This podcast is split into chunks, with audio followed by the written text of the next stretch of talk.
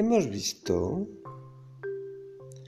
cómo los patitos se suben a los hombros de los peces.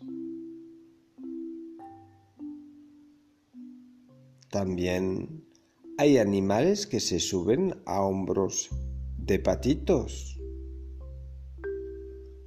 Son aún más pillines que los patitos.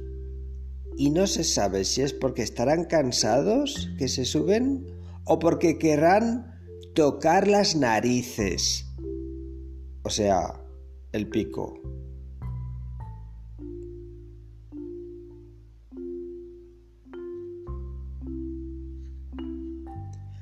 Aunque no sea evidente, no es obligatorio tampoco subirse encima de los demás cuando uno quiere desplazarse sobre el agua sin cansarse o para divertirse.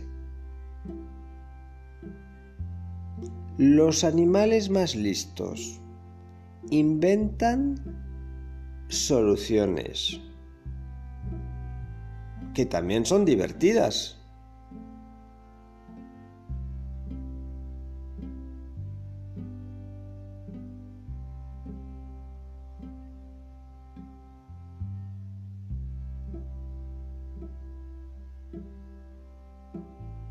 Thank